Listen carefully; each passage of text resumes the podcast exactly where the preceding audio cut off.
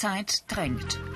Gabriel Wirth muss den Transport eines Päckchens von München nach Berlin organisieren. Doch es gibt ein kleines Problem.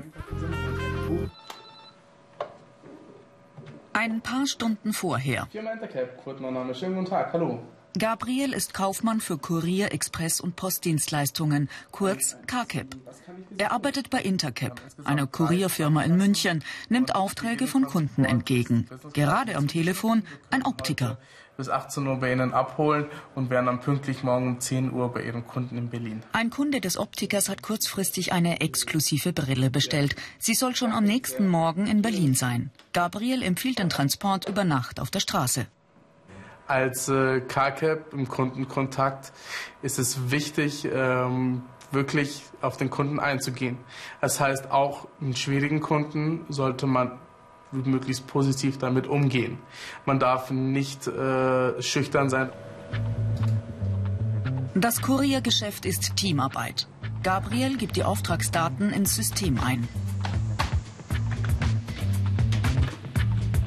Azubi Julian Gumz ist für die Kurierfahrer zuständig. Im Ortungssystem schaut er, welcher Kurier gerade am nächsten beim Kunden ist und übermittelt ihm per SMS den Auftrag. Oliver Adler soll die Brille holen und in die Zentrale bringen. Er macht sich auf den Weg. Alles läuft glatt. Bis jetzt.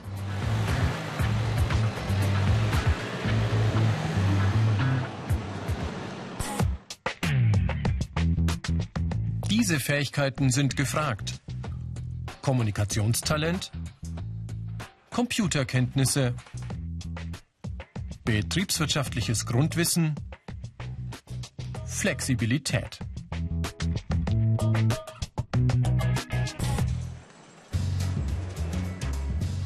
Überall Briefe. Montagabend das Briefzentrum der Deutschen Post in München. Die Sendungen aus den Briefkästen der ganzen Stadt treffen ein. In zweieinhalb Stunden muss die Briefflut sortiert sein. Dann machen sich Lkw auf den Weg in alle Teile der Republik. Schon am nächsten Tag sollen die Briefe bei ihren Empfängern landen.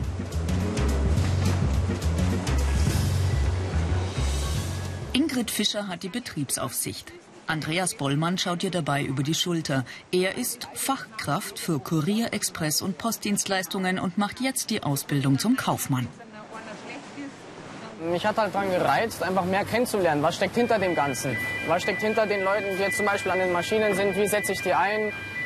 Und ich fand es halt immer interessant, ähm, mal so quasi so ein kleiner Hebel des Ganzen zu sein, seine Leute zu dispositionieren, an welche Maschine gehen die, wann machen ihre Pausenzeiten.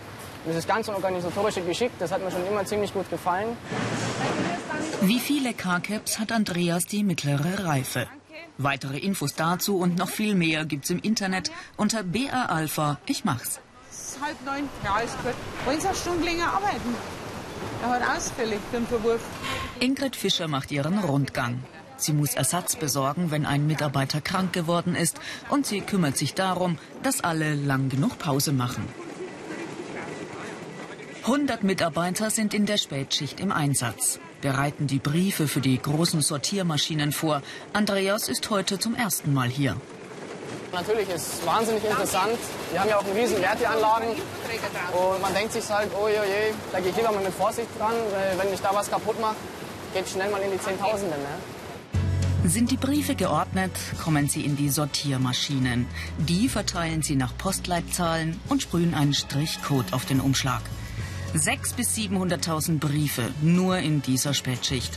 Und das hier ist nur eins von 83 Briefzentren der Deutschen Post. Plötzlich leuchtet an einer Maschine die Warnlampe. Ein Fall für Ingrid Fischer. Chiquita ist eine Störung, da müssen wir jetzt so schauen. Was ist los bei dir? Die Maschine zieht die Briefe nicht mehr ein. Sie steht still. Und schauen wir mal da rein. Oh oh. Oh oh. Oh oh. Schau mal her. Schau mal her, da brauchen wir einen Techniker. Oh je, oh je. Da ist ein Bandel runtergegangen. Ein Transportband hat sich gelöst. Die Briefe stecken fest. Ich hole gleich einen Techniker. Ingrid Fischer sorgt dafür, dass die Maschine schnell wieder läuft. Mittlerweile ist es 21 Uhr geworden. Also wenn ich jetzt einer bin, der sagt, um 2 Uhr in der Früh aufstehen ist nichts für mich, dann würde ich mir überlegen, ob ich das Ganze überhaupt machen möchte. Es muss natürlich im Vorhinein klar sein, dass Nachtschicht äh, genauso dazu gehört wie mal eine Frühschicht. In diesen Kisten machen sich die sortierten Briefe auf den Weg in alle Himmelsrichtungen. In ein paar Stunden kommen aus den anderen Briefzentren die Sendungen, die für München bestimmt sind. Dann geht hier alles wieder von vorne los. Die Ausbildungsinhalte. Kunden beraten, Transport organisieren, Personal einteilen, Kosten berechnen.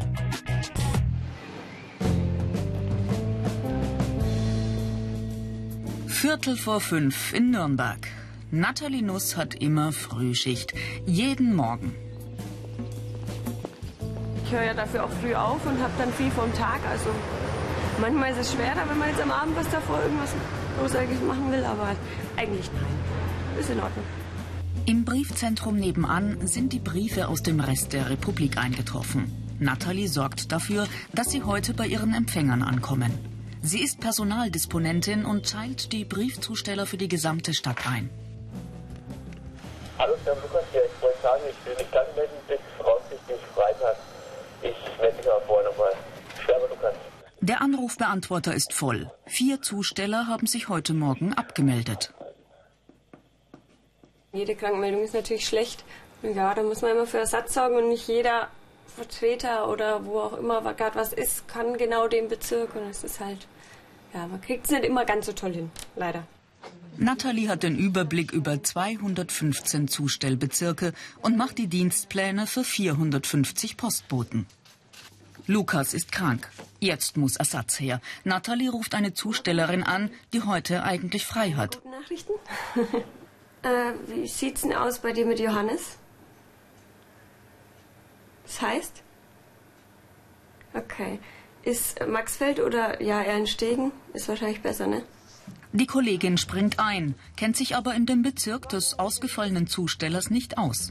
Jetzt ist Nathalie gefordert. Sie muss die Einsatzorte neu verteilen. Viel Zeit hat sie dafür nicht. Zwischen acht und neun müssen die Zusteller raus.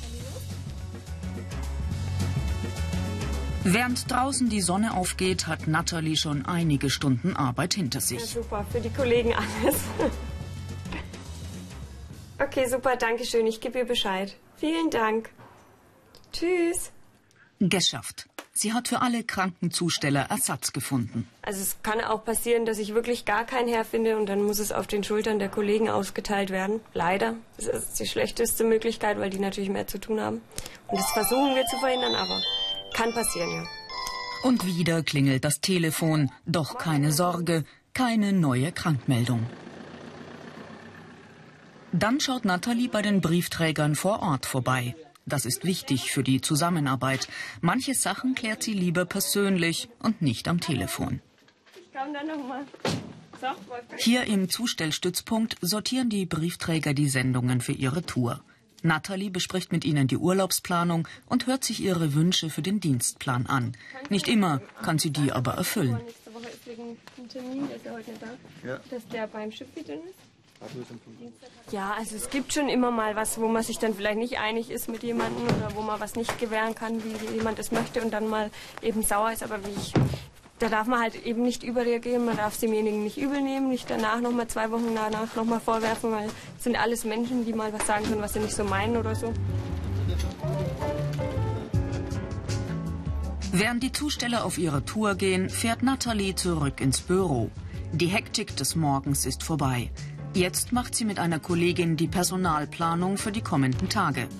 Das ist echte Puzzlearbeit. Und auch wenn der Plan steht, immer wieder kann ein Briefträger kurzfristig ausfallen. Dann muss Nathalie wieder möglichst schnell Ersatz finden.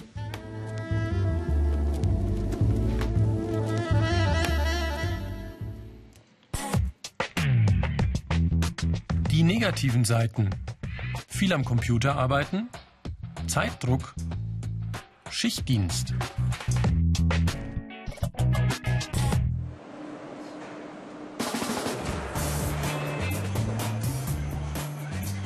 Azubi Andreas ist mittlerweile bei seiner nächsten Station angekommen, im Paketzentrum von Deutscher Post DHL in Aschheim bei München. Der Schichtleiter erklärt ihm, wie hier alles funktioniert. Die Pakete kommen an, werden aufs Band gelegt und dann vollautomatisch sortiert. Während seiner Ausbildung zum CARCAP lernt Andreas mehrere Bereiche des Unternehmens kennen. Für den theoretischen Unterricht geht er an die Berufsschule. Die sortierten Pakete werden verladen. Auch Andreas packt mal mit an. Nach der Ausbildung könnte er hier als Schichtleiter eingesetzt werden. Deshalb sollte er den Arbeitsalltag der Kollegen genau kennen.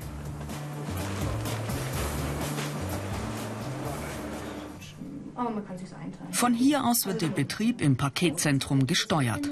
Laufen die Maschinen? Welche Lieferung kommt gerade an? An welcher Rampe werden die Päckchen verladen? 203. 203. Unter BR Alpha Ich Mach's gibt's mehr Informationen zum CarCap und viele weitere Berufsporträts als Video zum Download und als Podcast. Also man sieht ja hier, man hat ja eigentlich immer was zu tun. Ganze Monitore vor sich. Und das ist halt immer so ein Klischee. Ähm, das heißt immer, ah, ich bin Kaufmann und dann senkt man erstmal ins Büro. Sicherlich gibt es auch in der, im Büro eine Tätigkeit. Aber wenn man in der Halle ist, zum Beispiel als Schichtleiter, da hat man eigentlich immer Action.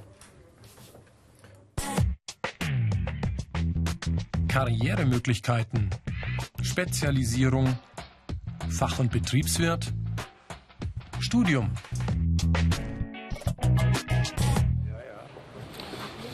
Hallo, Firma Intercap. Grüß Sie. Ich möchte gerne die Brille abholen nach Berlin. Oh, die ist noch nicht fertig, tut mir leid. Alles klar, Problem. Nee, zurück zu Intercap, zurück zu Oliver Adler. 18 Uhr, der vereinbarte Abholtermin für die Brille. Doch der Optiker muss noch etwas an ihr ändern.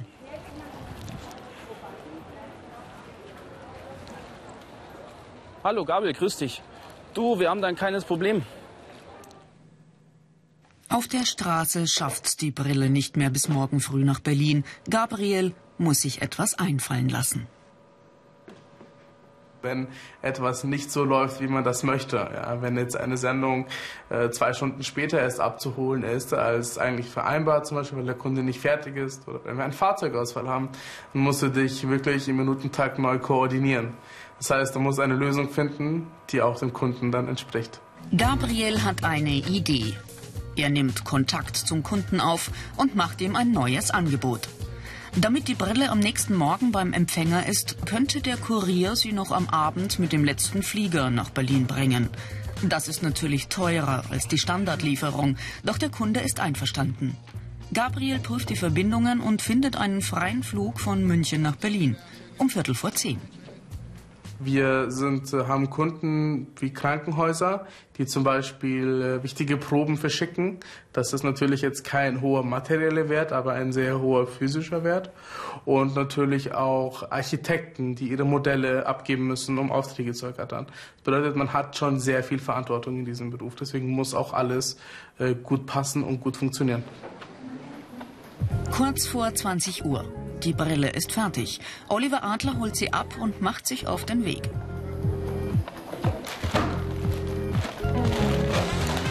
Oliver Gumz verfolgt auf dem Ortungssystem seine Fahrt durch die Stadt zum Flughafen.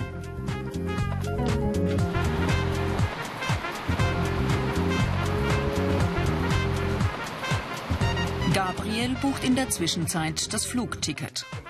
Ich würde gerne Flug buchen. Oliver hat es fast geschafft. Gleich sitzt er im Flieger nach Berlin und hebt ab. Mit der Brille, die wird rechtzeitig ankommen. Dank Gabriel und seiner Kollegen, dank der Kaufleute für Kurier, Express und Postdienstleistungen.